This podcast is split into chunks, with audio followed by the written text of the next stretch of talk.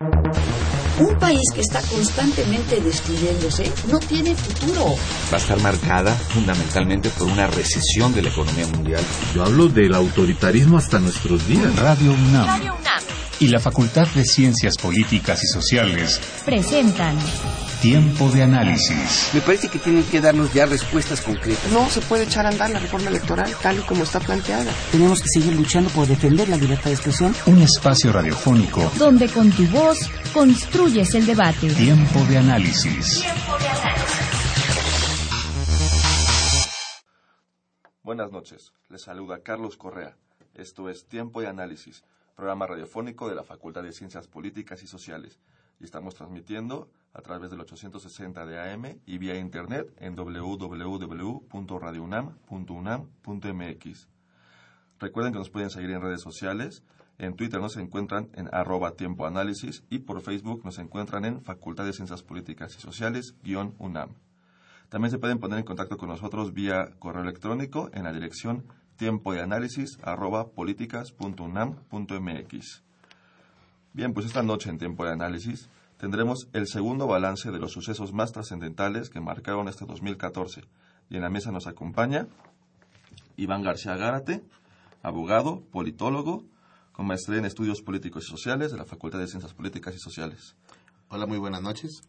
Nos acompaña también Lorena Umaña, con doctorado en Ciencias Políticas y Sociales y es profesora en Sociología en la Facultad de Ciencias Políticas y Sociales. Hola, buenas noches. Y por último nos acompaña Diana Silva, economista, maestría en Ciencias Sociales, doctorado en Sociología en el Colmex y es profesora de posgrado de la Facultad de Ciencias Políticas y Sociales. Hola, buenas noches. ¿Qué tal? Buenas noches a nuestros invitados. Bien, pues para arrancar este segundo programa de balance, podemos hacer un pequeño recuento y un pequeño contexto del 2014 para poder así eh, que ustedes nos platiquen sobre sus proyecciones al 2015. Eh, Iván, ¿nos puedes platicar un poquito para hacer este balance? ¿Qué sucedió en el primer semestre en cuestión de reformas, en cuestión de política en, México? Muchas gracias. Bueno, buenas noches y muchas gracias por la invitación a participar en el programa. Bueno, hablando de reformas, creo que no me voy a poder ceñir nada más al primer semestre, sino que lo voy a plantear como, digamos, todas las reformas que sucedieron en el año, porque incluso algunas vienen desde diciembre del 2013, ¿no? Yo creo que en este 2014 lo que estuvimos viendo fue una serie de reformas constitucionales y legales eh, que prácticamente parten desde diciembre de 2013 que se lleva a cabo la reforma energética y que se llevan a cabo ya eh, una serie de reformas también en materia de telecomunicaciones y de transparencia. Y pues todo 2014 también es, una, eh, es un año importante para cambios en la Constitución y para las leyes secundarias. ¿no? Tenemos obviamente una reforma energética que modifica algunos que se han considerado como principios fundamentales del constitucionalismo social mexicano de 1917 y que es efectivamente trascendente.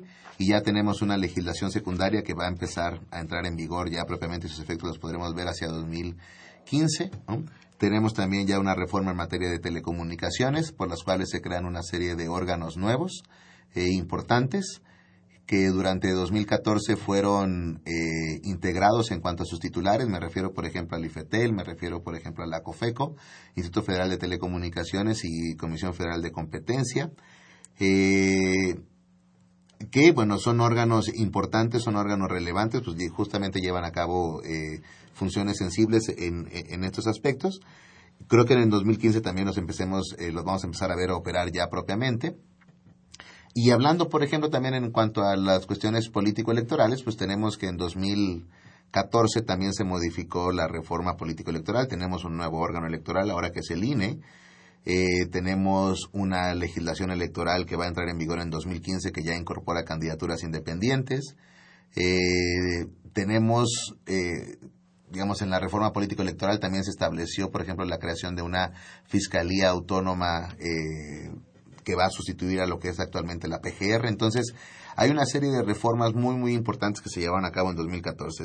Hacer un recuento de todas, pues sí requeriría, digamos, digamos, aspectos ya más específicos y puntuales. Creo que este primer recuento creo que es ejemplificativo y nos muestra, pues, cómo en 2014 sí, efectivamente, mucho de lo que es el Estado mexicano en su aspecto institucional, en su aspecto de órganos, en su aspecto de eh, división de poderes, ¿no? Eh, y ya lo más, digamos, palpable en lo que se refiere a lo político electoral, pues tenemos una serie de cambios y una serie de transformaciones, ¿no? Eh, muy, muy importantes y trascendentales, ¿no? Ha sido, fue, un, fue un año muy relevante en ese sentido. Sí, fue un, un año bastante movido este, en muchos ámbitos del Estado mexicano. Eh, Diana, ¿nos podrías eh, hablar un poquito, también haciendo en, esta- en este marco del contexto que estamos realizando, eh, cuál es eh, tu balance o qué fue lo que sucedió en el 2014 en cuestión de derechos humanos, en cuestión de violencia? Este, ¿cómo- ¿cómo, ¿Cómo tuviste el 2014 en este cierre? Bueno, pues antes de presentar este balance, sí me gustaría hacer un pequeña, una pequeña contextualización Por favor. de la situación actual a la luz de los antecedentes de lo ocurrido durante el gobierno de Felipe Calderón, eh, sexenio durante el cual sabemos que se presentó la peor crisis de violencia e inseguridad que ha vivido México. Posteriormente quisiera presentar algunos de los elementos característicos de la dinámica de violencia, inseguridad y derechos humanos durante el gobierno de Peña Nieto, enfatizando en los hechos acontecidos durante este año. Y por último, pues ya cerraremos con los retos y desafíos en esta materia para el 2015. Eh, durante el gobierno de Felipe Calderón, la violencia del crimen organizado y la violación de los derechos humanos en México creció de, de manera inédita. Eh, tras dos décadas de reducción sostenida en la tasa de homicidios, esta se incrementa en más del 260% entre 2007 y 2010. Según cifras oficiales, en todo el sexenio ocurrieron 121.613 homicidios, según el INEGI. Esta situación pues ha sido resultado de una multiplicidad de factores entre los que podemos des- destacar dos elementos, ¿no? Por un lado, las disputas entre los cárteles del narcotráfico por el control del territorio y la emergencia de nuevas organizaciones criminales. Recordemos que durante el gobierno de eh, Calderón surgieron cárteles como la familia de los Zetas, eh, entre otros desprendimientos de grupos más grandes. También se explica por la estrategia gubernamental que se impulsó durante el- esa- esa- ese gobierno que privilegió la intervención paulatina de las fuerzas federales en tareas de seguridad pública. Eh, recordemos que en siete estados se desplegaron fuerzas militares y policías federales. Estamos hablando de Baja California, de Guerrero, de Nuevo León, Tamaulipas, Chihuahua, Durango y Sinaloa. Eh, esta estrategia, pues, en realidad no tuvo los efectos que se hubieran querido y en la mayoría de estos estados, exceptuando Nuevo León, las tasas de homicidios se incrementaron más de lo que más de lo que tenían la tendencia previa, ¿no? Ahora bien, el gobierno de Peña hereda toda esta situación de violencia e inseguridad, eh, aunque se observa una moderada reducción, al menos en la tendencia en la tasa de homicidios, ¿no? Eh, sin embargo, si comparamos los 22 meses del gobierno de Calderón, los primeros 22 con los primeros 22 meses que llevamos del el gobierno de Enrique Peña Nieto, la tasa de homicidios es superior. Estamos hablando de un 82% más de homicidios en estos 22 meses que los primeros 22 meses del, del gobierno de Calderón. Eh, el cambio significativo entre ambos gobiernos ha sido el manejo de los medios de comunicación, de los eventos vinculados con la vi- violencia y la inseguridad. En el gobierno de Peña, el gobierno dejó de anunciar los arrestos, los decomisos, los operativos y los pormenores de la política de seguridad e impulsó otros temas en la agenda pública. La medida provocó que la prensa internacional dejara de, eh, pues, de enfatizar la presencia del ejército en las calles, las masacres y las violaciones a los derechos humanos y diera mayor resonancia a notas positivas como el auge del, sec- del sector exportador y las reformas. Pese a este cambio, eh, las cifras indican que siguen ocurriendo eventos de violencia de alto impacto. Estos siguen ocurriendo eh, y ha cambiado solo su ocurrencia en términos geográficos, se ha dispersado, digamos, la dinámica. Em, es preocupante la situación de estados del centro del país como Puebla, Guanajuato, Sinaloa, Jalisco e incluso el Distrito Federal. El 2014 inició con una crisis de violencia e inseguridad en Michoacán.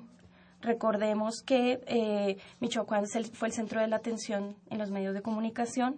En enero observamos el avance de los grupos de autodefensa sobre Apatzingán. Durante el primer semestre de este año, la atención en la Agenda Nacional de Seguridad se concentró en ese estado, en Michoacán. Para ello, el gobierno federal interviene reforzando la intervención federal en el Estado mediante el nombramiento de Alfredo Castillo como comisionado de Seguridad y Desarrollo Integral de Michoacán, y luego vinieron una serie de tensiones entre los grupos de autodefensas, así como el proceso de desmovilización e incorporación de la policía rural y el encarcelamiento de otros, como el caso del doctor Mireles.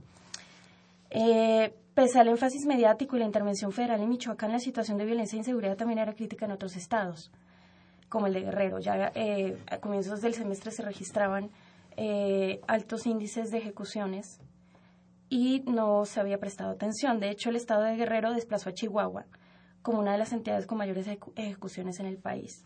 Por ello, no es de extrañar la crisis que estalló con los acontecimientos ocurridos el pasado 26 de septiembre en Iguala.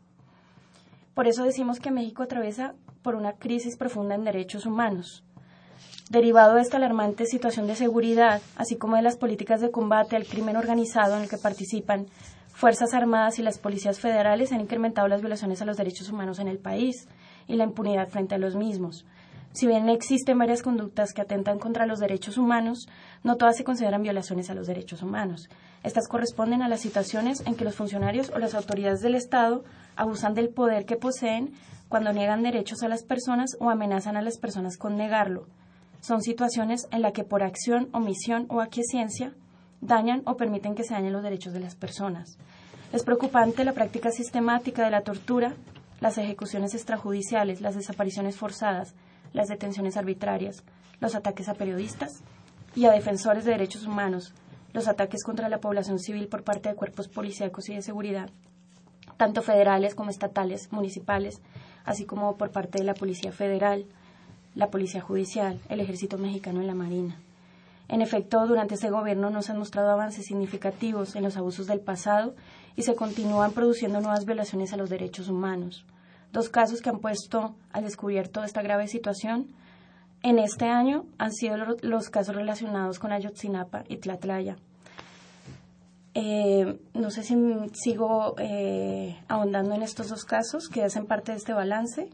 Este, pues, si, si gusta, eh, podemos este, pasar un poquito con, con Lorena y ahorita nos hablarías un poquito más este, sobre el caso específico de Ayotzinapa y, y Tlataya. Okay, este, pero está perfecto porque nos das pie a que quizá Lorena nos, nos hable un poquito más de estos movimientos sociales que comenzaron a surgir debido a, a, a, estos graves problemas y violaciones a los derechos humanos que hubieron en el 2014.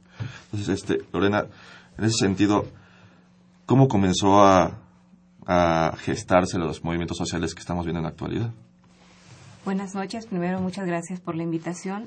Y luego, este, el panorama que presenta Diana me parece además muy pertinente porque en el caso de los movimientos sociales, 2013 marcó un precedente importantísimo con el tema de la CENTE, ¿no? Este, cuando se da el desalojo de la CENTE del Zócalo capitalino en septiembre, este, empieza toda una dinámica de movilidad social que hasta la fecha no se ha detenido por supuesto que está enmarcado en todo el contexto de las reformas de las que hablaba Iván. Este, el tema de la movilidad social se vuelve además súper pertinente porque es el reflejo de una sociedad cansada, una sociedad agotada, pero además una sociedad inconforme. Refleja un profundo malestar social de la sociedad mexicana en todas las escalas prácticamente. Este, del caso, por ejemplo, de la reforma educativa, con la CENTE, este, lo que se puede observar es un desalojo, un desarraigo de un espacio público o de una demanda colectiva que se expresa desde la esfera pública y que lo que busca es alcanzar una demanda común, colectiva, pero que también conlleva a la necesidad de preguntarse qué es entonces lo común, qué es lo que, qué es lo que une al mexicano, ¿no? Uno, el tema de la seguridad, por ejemplo, que se vuelve sumamente este, escabroso, pero además necesario hablar de seguridad, considerando que según el informe de Naciones Unidas sobre seguridad y sobre delincuencia de 2013, este, nueve ciudades mexicanas están entre las 30 más peligrosas de América Latina. Este, una que está entre las tres primeras es Guerrero junto con San Pedro Sula, de Honduras. ¿Qué refleja eso? Refleja que este, el proceso de la delincuencia y con ello la demanda colectiva de seguridad este, ha ido creciendo y se ha ido volviendo además un tema no solamente de importancia, sino indispensable para este, el hacer colectivo y la vida en sociedad. Este, el otro punto importante es este, lo que ocurrió en 2014 con Tlataya y con Ayotzinapa. Fue un detonante y podríamos decir que es un, un momento, un hito en el que la sociedad mexicana se movió, pero no solamente que se movió en términos someros o dispersos, no, se movió desde, las entrañas, es decir, todo mundo empezó a preguntarse este, hasta dónde hemos llegado, por qué hemos llegado ahí, qué es lo común, qué es lo que nos interpela, este, qué es incluso el derecho humano. Nos cuestionamos sobre qué implicaba los derechos humanos, para quién y desde dónde, ¿no? Este, eso, digamos, en, en materia de derechos humanos. Desde el tema de participación ciudadana, este, lo que presenciamos en 2014 fue este, la movilidad a gran escala que considero que en algunos momentos se volvió peligroso porque el tema de sociedad civil también se presta mucho a manipulación. Entonces, este, también se volvió peligroso, tendencioso desde muchas perspectivas, medios de comunicación, por ejemplo, desde el tema de derechos humanos, desde el tema de la vulnerabilidad, incluso desde el Estado de Derecho, este, que, de alguna manera se cuestionó, ¿no? Hasta dónde puede llegar el movimiento social que implica la participación ciudadana en materia de derechos humanos, qué deberes tenemos también como ciudadanos y este el tema también de cuestionarnos lo que decía al inicio, este qué es lo común, qué es lo que nos qué es lo que nos agrupa, qué es lo que nos preocupa como sociedad, se volvió un tema fundamental en 2014. Ayotzinapa yo creo que marcó además un momento clave dentro de la sociedad mexicana que además este, no solamente implicó a toda la sociedad mexicana, sino que a toda la región. Como que reveló un proceso que se está dando en toda la región. Desapariciones forzadas, este, el tema del secuestro, el narcotráfico, este, el mismo tema de las migraciones. Desde ahí estamos planteando el tema de la vulnerabilidad de la región. En realidad es eso. Este, ¿Qué implica eso? Yo creo que también cuestionarnos sobre cómo construimos sociedad y si no estamos también rebasando fronteras también nacionales. Es un problema también de región, el tema de los Z, por ejemplo, el tema del narcotráfico. ¿Cómo, cómo nos organizamos como sociedad y cómo permeamos la frontera de manera que sea un problema de región? Yo creo que desde ahí, desde ahí vendría el problema de la, de la sociedad civil. Muy interesante. Eh, Iván. A mí me gustaría recuperar también justo un poco lo, lo, lo que están planteando tanto Diana como Lorena, en, en este sentido. Eh, como decía Diana, bueno, sí, a final de cuentas hay una crisis de derechos humanos, y eso pues ya es a final de cuentas es innegable, tenemos una crisis de derechos humanos. Pero es curioso justamente que haya sido un año de tantas reformas y tanto fortalecimiento institucional, ¿no? Que claro, todas las normas a final de cuentas pueden ser eh, perfectibles, pero en realidad en términos institucionales con estas reformas, ¿no? Que se pretende desde fortalecer la Comisión Nacional de los Derechos Humanos, se fortalecieron diferentes órganos, se está fortaleciendo un marco constitucional e institucional, pero a su vez, ¿no?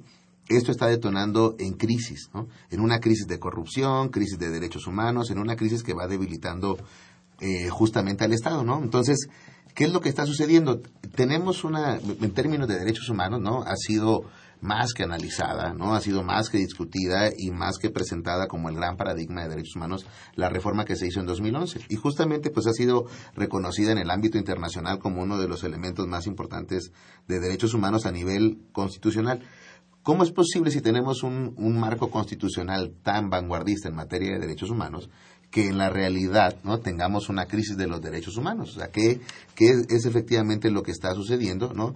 Y creo que justamente por ahí tendríamos que ir planteando como las, las respuestas que tiene que dar una sociedad civil. ¿no? O sea, ¿en qué momento se está generando este tipo de, eh, de, de crisis muy fuerte? O sea, y además crisis tan contrastantes, ¿no? O sea, como el, el caso de Ayotzinapa, ¿no? Que tiene muchas esas características en particular, eh, con lo de Tlatlaya, que tiene, digamos, que guarda ciertos elementos comunes, pero también habla de otras cosas, y luego también con otro, con este tipo de violación a los derechos humanos que viene posteriormente a la criminalización de la protesta social, ¿no? O sea, viene la articulación posible de una organización ciudadana, pero la presencia del Estado también se hace latente justamente cuando la sociedad se empieza a organizar con esta criminalización de la protesta que a su vez generan varias crisis de los derechos humanos. Entonces, yo creo que, no sé, hablando un poquito ya en términos de participación ciudadana, de sociedad civil más profesionalizada, creo que ahí es donde debemos ir encontrando los huecos, ¿no? ¿Qué está sucediendo entre un marco institucional, entre las instituciones, y ya la realidad práctica, ¿no? Conforme sí. lo que va sucediendo. Sí, lo que plantea Iván me parece interesante porque es justamente ese, ese es el dilema de las transiciones a la democracia, o sea, cómo, cómo nos pensamos como sociedades democráticas y a la vez eh, nos enfrentamos a estos desafíos eh, tan tremendos que son los derivados de la guerra contra el narco, de las disputas territoriales entre cárteles, eh, que desbordan también la capacidad estatal. sin embargo, a mí sí me gustaría comentar que el compromiso real en derechos humanos no ha sido, no ha sido sustentado, ha sido más en la retórica que en los hechos. Eh, vemos que ha sido asunto de funcionarios de segundo nivel y no ha sido retomado como una de las banderas eh, principales por este gobierno y creo que estos hechos lo que hacen es desafiar de nuevo a la figura presidencial y al Ejecutivo y a toda la cartera eh, para que vuelva a mirar a los derechos humanos también hay un elemento de falta de legitimidad de la Comisión Nacional de Derechos Humanos. Las víctimas de estas atrocidades no, no, no creen en las comisiones de derechos humanos, ni en la nacional ni en las estatales. Y si bien en 2011 se hizo esta importante reforma constitucional en materia de derechos humanos, no se ha implementado hace falta establecer una agenda legislativa, ¿no? En consulta con las organizaciones de la sociedad civil, por eso es tan importante el tema de la participación acá, para incorporar eh, plenamente esa reforma constitucional. Eh, vemos que hay una comisión de derechos humanos que que tiene un desafío para el año siguiente que sería volverse una instancia menos burocrática, más proactiva, menos procedimental, mucho más cercana y efectiva en relación con la demanda de justicia, verdad y reparación de las víctimas.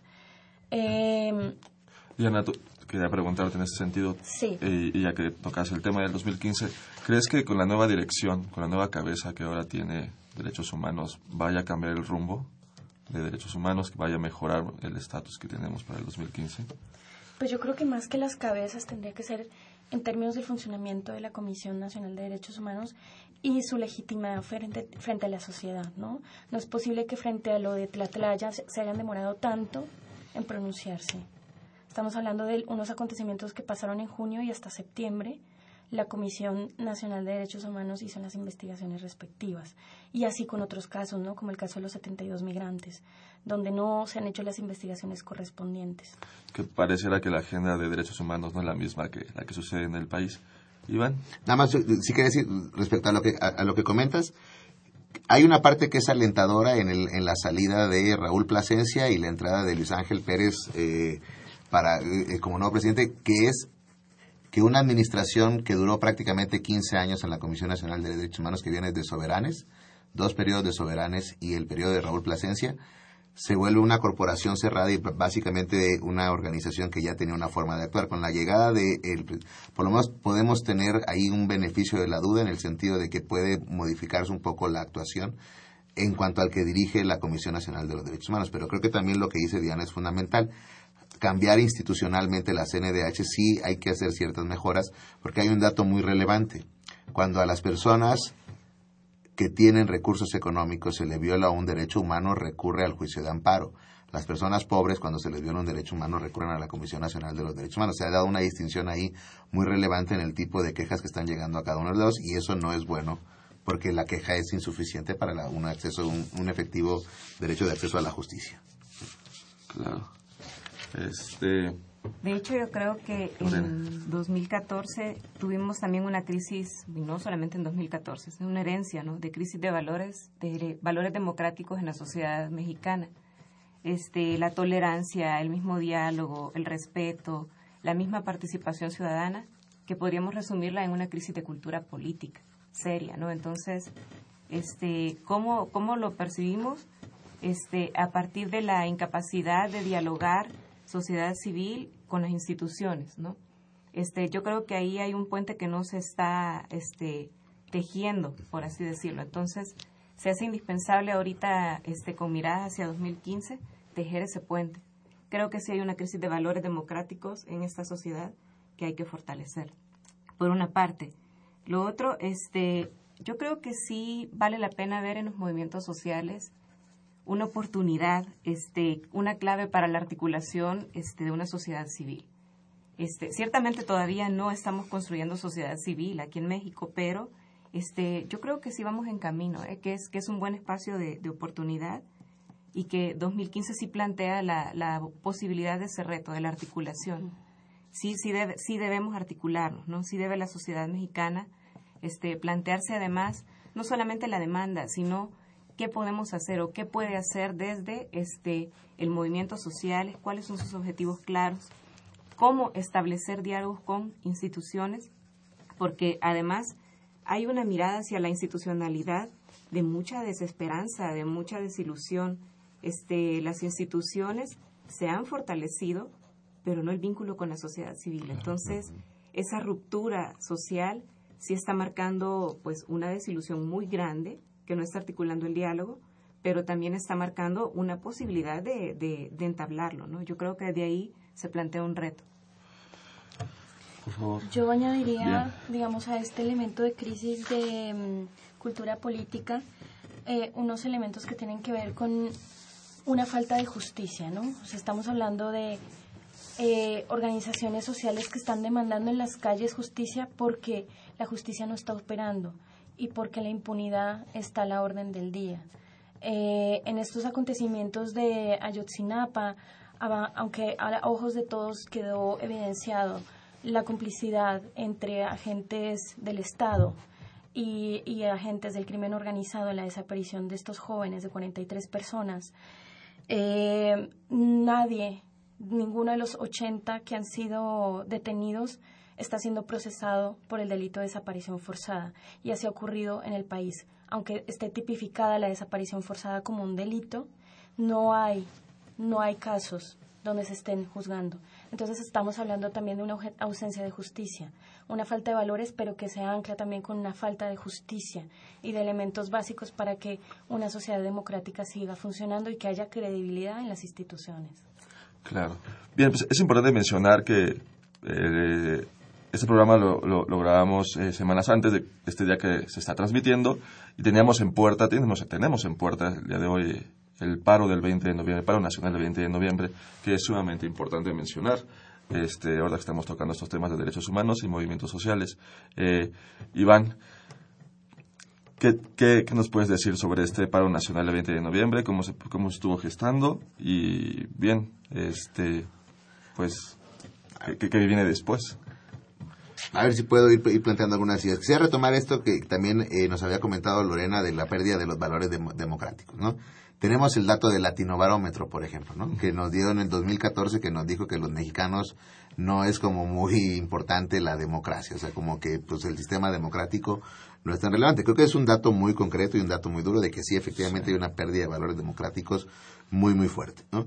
En buena medida esos valores democráticos creo que tiene también que ver con lo que nos planteaba Diana de esta ruptura total, total y absoluta creo yo que hay entre sociedad civil y, gobierno, o sea, como que no hay esta posibilidad de, diálogo, ¿no? Eh, no sé, creo que en otros países de repente en ciertos momentos de transición, por ejemplo, puedes ver en una marcha, ¿no? que de repente se incorporan personas del gobierno o algunas eh, algunas figuras políticas importantes, bueno, se, pueden incorporar. Aquí incluso, o sea, creo que el hecho de que se haya agredido a Cuauhtémoc Cárdenas en una marcha representa justamente el, como esta ruptura total de que hay una parte de la sociedad que nada quiere ver con los políticos. Está muy disgustado. Es muy disgustado, entonces ese es un elemento ahí muy muy fuerte que habría que analizar. Yo creo que, ahorita lo que decíamos, bueno, estamos en un momento de, coyuntura muy, muy importante. Creo que ahora sí no se había visto tanta articulación social, al parecer, ¿no? Eh, en torno a una serie de, elementos que detona el caso de Ayotzinapa. Y estamos ahorita en, pie de una convocatoria, un paro nacional, ¿no? habría que ver justamente qué es lo que puede detonar para la sociedad civil este gran paro nacional. Creo que tiene que detonar muchas cosas, porque estoy de acuerdo también en que la sociedad civil en el país todavía no es muy fuerte. Hay ciertos sectores de la sociedad civil, por ejemplo, la sociedad civil que trabaja derechos humanos, que ya tiene como 15 años más o menos trabajando, ya están muy articulados, tiene una serie de comunicación muy importante, pero no veo, digamos, eh, en general o en diferentes temas de la sociedad civil la misma fortaleza. Y creo que ese es un elemento importante. Ahorita de repente viene el caso de Ayotzinapa y la sociedad civil se articula en, torno a ese caso, pero creo que como efectos de unas eh, democracia más ciudadana, más participativa, la sociedad civil también tendría que visualizar todos los diferentes aspectos que el Estado mexicano tenemos, tenemos debilidad, es decir, como una especie de división del trabajo ciudadana muy clara, ¿no? O sea, que alguien se encargue de desapariciones forzadas, que alguien se encargue de derechos humanos, que alguien se encargue de transparencia, que alguien se encargue de medio ambiente, que alguien se encargue de género, o sea, o sea, tener muy, muy claro que la crisis del Estado mexicano es tan fuerte que se requiere así ya una sociedad civil con una división del trabajo ciudadano también muy, muy clara, ¿no? Creo yo que sería como uno de los elementos que habría que considerar. Y creo que, bueno, justo el paro nacional, pues ojalá que pueda detonar ese tipo de cosas, ¿no? Eh, resulta complicado saber ahorita qué es lo que está sucediendo, pero parece que mucha gente sí se está articulando en, torno al paro nacional y habrá que, ver qué sucede a partir de, de ese suceso. Eh, Diana, antes de que nos hables un poquito también de lo que esperas como esto del paro del 20, eh, tú tenías unos datos que nos, querías hablar un poquito más a profundidad sobre lo que pasó en, en Tlatlaya, para también este para que la gente eh, bueno, supongo que todo mundo, todo mexicano debe de saber perfectamente lo que está sucediendo, pero nos puedes hablar un poquito más sobre, sobre lo que sucedió en cuestión de derechos humanos. Sí, pues el 30 de junio de este año en Tlatlaya, en el Estado de México, el ejército reportó que 22 personas a quienes identificó como presuntos delincuentes murieron en un enfrentamiento armado con soldados. Sin embargo, versiones de prensa pusieron en duda esa versión y en octubre de 2014 la Comisión Nacional de Derechos Humanos emitió una recomendación apuntando a un presunto crimen por parte de las Fuerzas Armadas. También se señala que en el lugar de los hechos se alteró la escena criminal y las autoridades de la Procuraduría General de la Justicia del Estado de México obstaculizó la entrega de imágenes para la realización de la investigación. Por su parte, eh, los acontecimientos ocurridos en Iguala el pasado 26 de septiembre eh, evidencian las graves violaciones a los derechos humanos en México, en tanto que en estos acontecimientos fueron asesinados tres estudiantes, cinco resultaron gravemente heridos, 43 están desaparecidos a la fecha. Además, fueron asesinados dos integrantes del equipo de fútbol de tercera división, los Avispones, y una mujer que transitaba por el lugar. Eh, el, la particularidad de este hecho es no solamente la magnitud, porque estamos hablando de una desaparición grupal, de un grupo bastante amplio de jóvenes, son 43 personas, casi que no hay registros de una desaparición similar en el contexto latinoamericano, en grupal, por la dimensión. Quizá el único antecedente similar sería lo de los migrantes, que fueron setenta y tantos, y aún así ellos no fueron levantados. Exactamente. Y aquí se revelan las relaciones entre el Estado y el crimen organizado y además pone al descubierto la soberbia de un gobierno que se ha creído capaz de gestionar el horror, porque es un horror que hemos vivido y solamente se ha tapado, sin adelantar acciones sustanciales en, materia de derechos humanos. ¿no?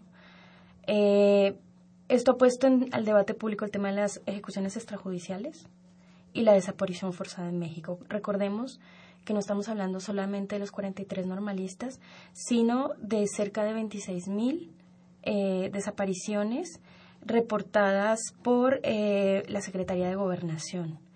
Obviamente de esos 26.000 no se sabe cuántas son efectivamente desapariciones forzadas. Es parte de las dificultades que se tienen para dimensionar la problemática. En México no, se, no sabemos, sabemos cuántos barriles de petróleo exportamos al día, pero no sabemos cuántos desaparecidos tenemos. Eh, eso es importante señalar.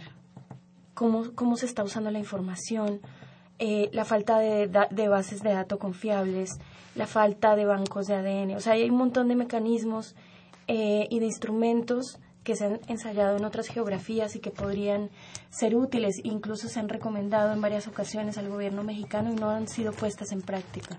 Por eso hablamos de que este tema no ha sido asumido por el gobierno federal. ¿No? Por eso decimos que es parte, ¿no? De esta crisis.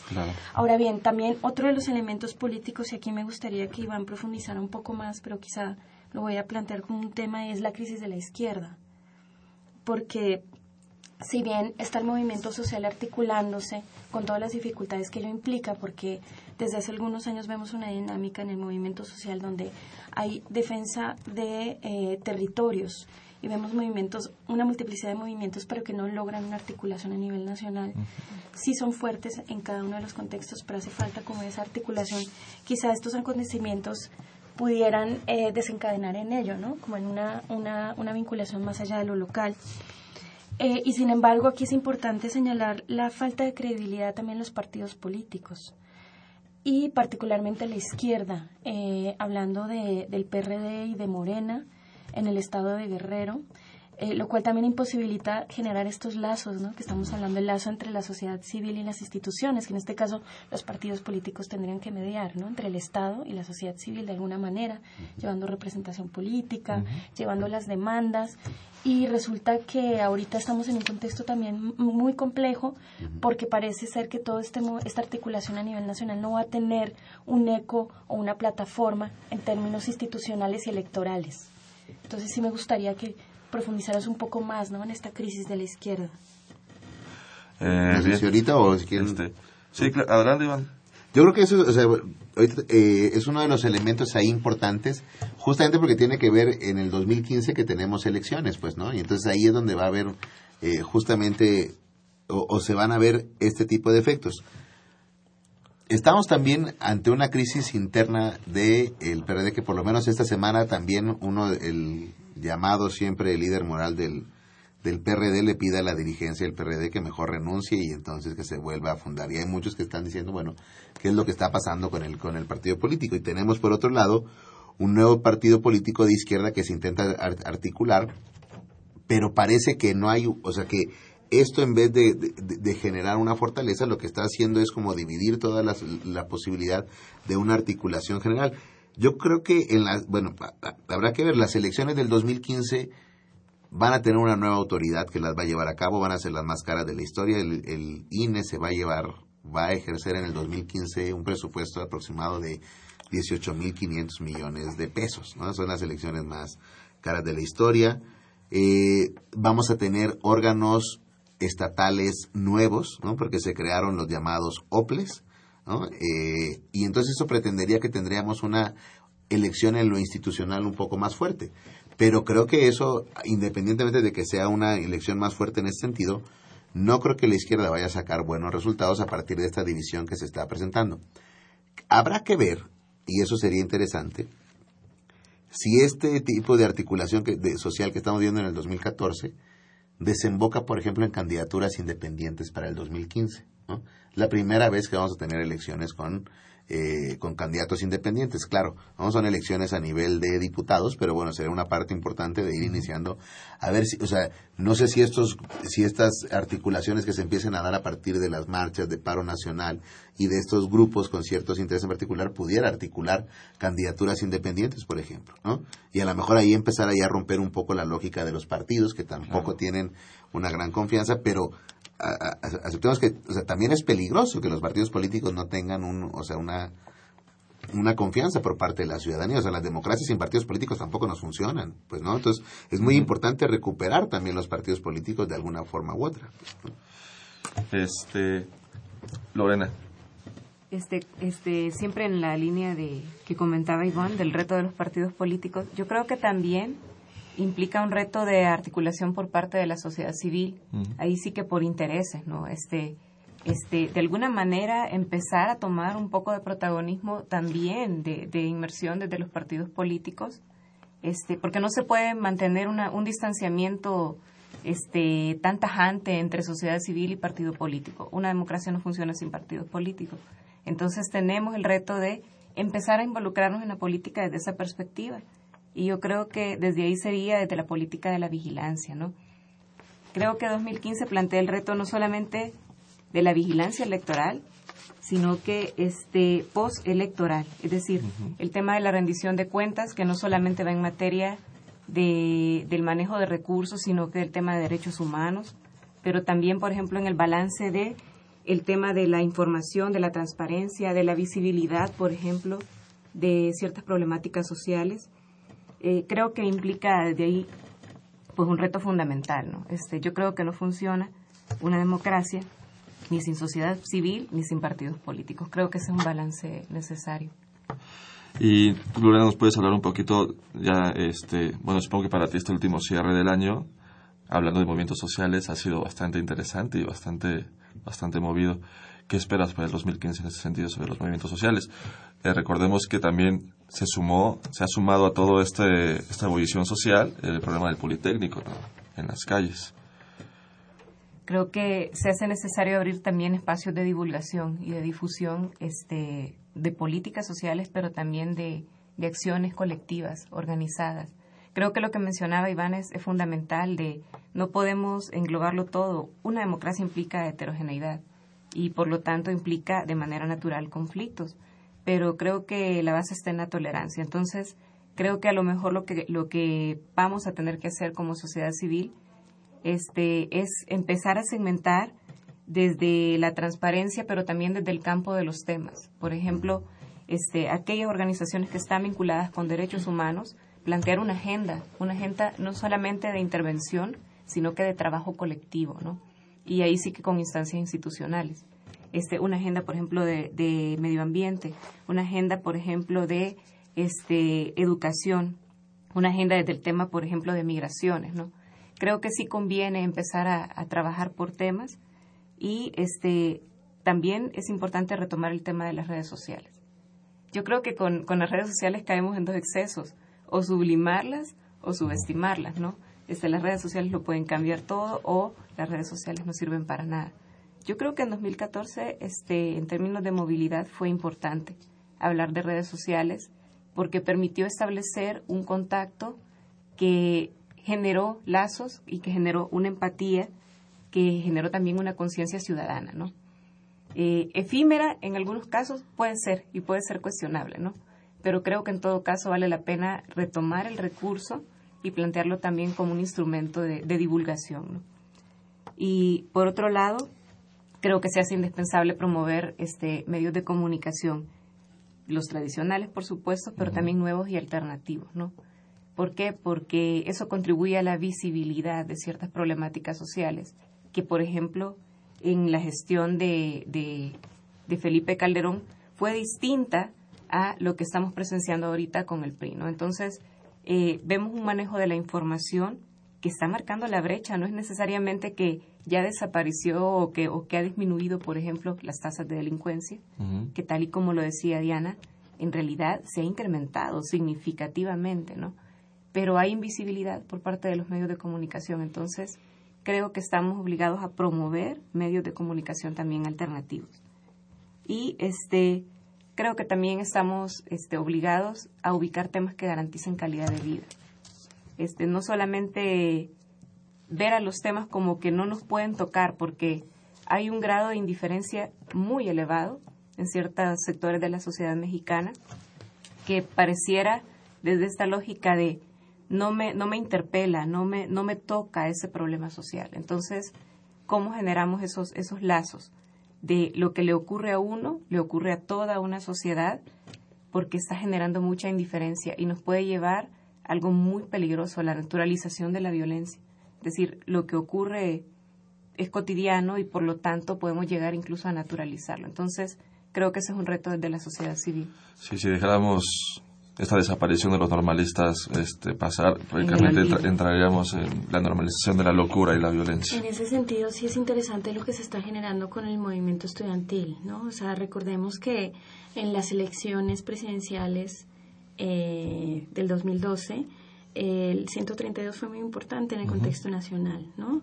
Ya prácticamente se sabía quién iba a ser el presidente, pero emergió este movimiento juvenil y, y, estudiantil para manifestarse, ¿no? En oposición a la imposición de un presidente y al uso justamente de los medios de comunicación masivos de esta manera, ¿no?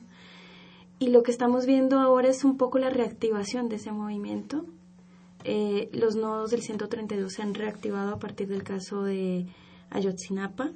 Eh, las asambleas interuniversitarias, las asambleas universitarias, eh, las actividades y redes previas que se generaron durante ese proceso han quedado como aprendizaje. Y yo creo que ese es uno de los elementos que dan un poco de esperanza, a pesar, digamos, del panorama eh, posterior, ¿no? De qué va a pasar una vez se movilice toda la gente, ¿no? A pesar de eso, pues sí hay un poco de esperanza y una necesidad, paradójicamente, de las generaciones más jóvenes de no dejar pasar, de no dejar pasar estos acontecimientos. Quizá las generaciones mayores están sí mediadas por la represión que han vivido y experimentado en otros acontecimientos anteriores, eh, México en el 68 y otras masacres, porque eh, esta no es la única, ni tampoco la de Tlatlaya. Estamos hablando de más o menos de 30 masacres mensuales que están ocurriendo en México hoy por hoy, que no conocemos. entendiendo masacre como el asesinato de más de cuatro personas. Eh, y aún así las generaciones más jóvenes están eh, manifestándose en contra de pasar la página y haciéndonos este vínculo con el pasado, ¿no? Están manifestándose también por el 68 las generaciones jóvenes. Y eso me parece interesante porque, como decía, eh, son los mayores los que no ven peligrosa la movilización en términos de la represión posible que pueda venir con ella, ¿no? Eh, no faltan los comentarios en la calle donde dicen, bueno, ¿qué más quieren? ¿Se van a seguir movilizando? Se van a seguir movilizando y va a pasar otro 68. Eso es lo que dicen los adultos. Mientras los jóvenes dicen, bueno, es que como pasó el 68 y no pasó nada, yo no quiero que siga pasando nada y no quiero esta indiferencia. Y me parece que eso hay que destacarlo como uno de los elementos digamos, un desafío, pero también una de esas eh, luces de esperanza que tenemos para el próximo año. Bien, pues Iván, eh, regresamos contigo. Muchas gracias y bueno, para ya ir cerrando un poquito los comentarios que hemos estado haciendo, eh, yo quiero retomar justamente esta idea. se está gestando un movimiento importante, muy, muy importante, y sobre todo lo vemos en los estudiantes, ¿no? En los estudiantes universitarios. Pero, o sea, justamente creo que el, brinco importante, y en eso lo relaciono con lo que estábamos diciendo de la cuestión de la sociedad civil y cómo fortalecer la sociedad civil.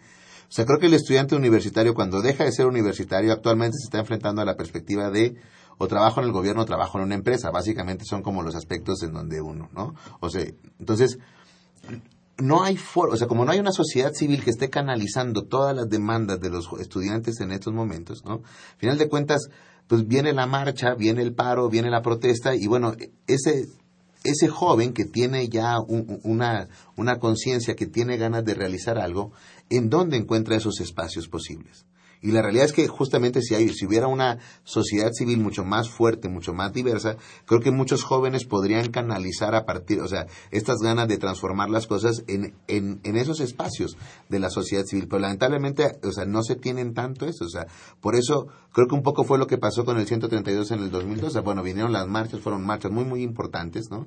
Bueno, ¿y ahora qué hacemos? Algunos cuantos se han podido articular, creo yo, algunos en medios de comunicación independientes. Yo, yo considero que uno de los medios de comunicación, este que actualmente tiene el 132 y difunde mucha información, creo que es muy importante. Creo que algunos grupos de ese 132 lograron canalizar algo hacia la sociedad civil y lo están haciendo bien, pero creo que eso debería ser, digamos, lo que sucede en todos los aspectos, porque ese joven estudiante que además, pues es estudiante unos cinco años, ¿no? Y en cinco años no le alcanza a cambiar el, el, mundo, entonces tiene que seguir trabajando en ello. ¿En, ¿En dónde canaliza ese estudiante? Bueno, pasa mucho en nuestra facultad, ¿no? O sea, en nuestra facultad de Ciencias Políticas y Sociales, la mayoría de nuestros estudiantes se van a trabajar al gobierno, porque a lo mejor no están encontrando en la sociedad civil una posibilidad de desarrollo profesional porque no hemos fortalecido bien la sociedad civil. El trabajo en sociedad civil todavía es precario. Hay muchas, o sea, hay muy pocas organizaciones que realmente pueden tener, por ejemplo, seguridad social, aguinaldo, vacaciones en sociedad civil. Entonces, no es una opción de, de, de para alguien que está buscando, digamos, el desarrollo profesional es muy interesante la sociedad civil en cuanto a, perspectiva profesional y de problema, pero la cuestión de sobrevivir del trabajo de la sociedad civil todavía en este país es sumamente complicado. Entonces, creo que ahí, o sea, creo que ahí las dos cosas se, se, van tocando, ¿no? hacia dónde canalizamos toda esta movilización social, hasta dónde canalizamos esta frustración que actualmente tenemos, cómo logramos lazos de solidaridad, pues se nos están acabando en las marchas. Ese paso de cómo brincamos a profesionalizar esto y a dar opciones, pues creo que ahí sería un poquito el tema pues, que, tendríamos que ver, ¿no? Quizá algo interesante que está pasando, bueno, que quizá falta ese otro lazo, pero que me parece que hay que destacar es que al menos el conocimiento está circulando en términos de los acontecimientos como ocurrieron, están circulando y está circulando también un cambio de percepción en relación a las víctimas, ¿no? ya las víctimas, digamos, eh, es difícil sostener que en algo andaban, eh, se lo habrán buscado por algo. Eh, y, yo creo que hay un cambio también cultural que los movimientos sociales también contribuyen, ¿no? A cambiar concepciones, percepciones, nociones y a demandar de alguna manera transformaciones, ¿no? hay que recordar que el movimiento por la paz con justicia y dignidad él logró hacer algunos, algunas transformaciones e incidir en, esa, en esas reformas constitucionales que se dieron en materia de derechos humanos, pero también en la promulgación de la ley de víctimas, etcétera, que no funciona, no funciona todavía. pero ahí está también el papel de, los, de las organizaciones de derechos humanos. Eh, quizá en este contexto donde se evidencia, bueno, no la magnitud, porque la magnitud no la conocemos a ciencia cierta, de la desaparición forzada, creo que para el siguiente año ese sería uno de los desafíos que se tendrían dentro del panorama y espero que sea así, ¿no? Que se lo tomen en serio. Eh, estas son eh, recomendaciones que se han dado desde el 2011 con la visita del grupo de trabajo en el tema de desaparición forzada y no han sido adoptadas desde entonces. Entre ellas que se requieren mecanismos de búsqueda. No puede ser que la búsqueda empiece después de 72 horas, cuando las primeras 48 horas son fundamentales. Construir bases de datos confiables de personas desaparecidas. No puede ser que no tengamos esa información. Hay que construir los bancos de ADN con información genética. Eso ya existe la tecnología para ello. Eh, el país necesita peritos con capacidad y legitimidad, sobre todo frente a las familias. No puede ser que las familias desconfíen de los peritos de la Procuraduría. Que tengan que venir de, Argentina para que, confíen en... Exactamente. ¿Por qué razón? Porque... la investigación. Ajá, los forenses argentinos han construido una ética de trabajo con los familiares donde los resultados nos entregan si no hay certeza. Aparte que son grupos interdisciplinarios con antropólogos, sociólogos. Exacto. se construye de otra manera y no como lo que en México todavía tenemos. Y se humaniza ese vínculo entre el Estado y las familias, porque hemos visto casos donde el Estado entrega huesos, entrega pruebas que no son pruebas y, y bueno, y, y hay razones para desconfiar. También hay cuestiones a nivel legal y de estructura institucional como la modificación de la tipificación de la desaparición forzada. Desafortunadamente, eh, la, tipificación no está armonizada con los tratados internacionales. Eh, tiene una, una, definición restrictiva y eso hay que modificarlo. Eh, también hay que, reconocer, hay que pedirle al Senado que reconozca la competencia del comité contra la desaparición forzada. Si bien México ha firmado estos tratados, no reconoce la competencia y por tanto tampoco puede haber ni investigaciones ni recomendaciones al Estado mexicano. Entonces, es una cuestión en la que formalmente estamos adheridos a todo este entramado institucional, pero en la realidad y en los hechos hay que avanzar todavía.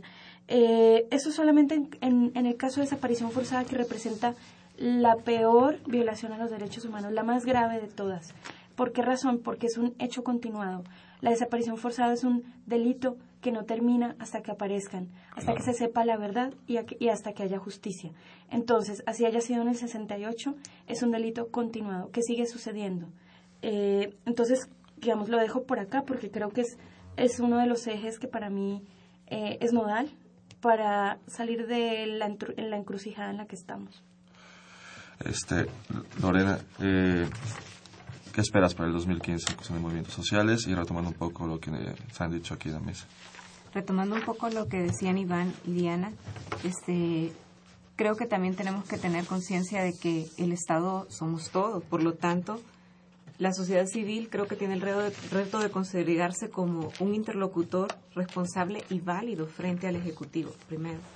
Y segundo, este, también se hace necesario elevar, por ejemplo, desde la sociedad civil los niveles de interlocución con el Poder Legislativo, incluso en el tema de la aprobación de leyes que permiten generar más espacios de participación ciudadana, etcétera.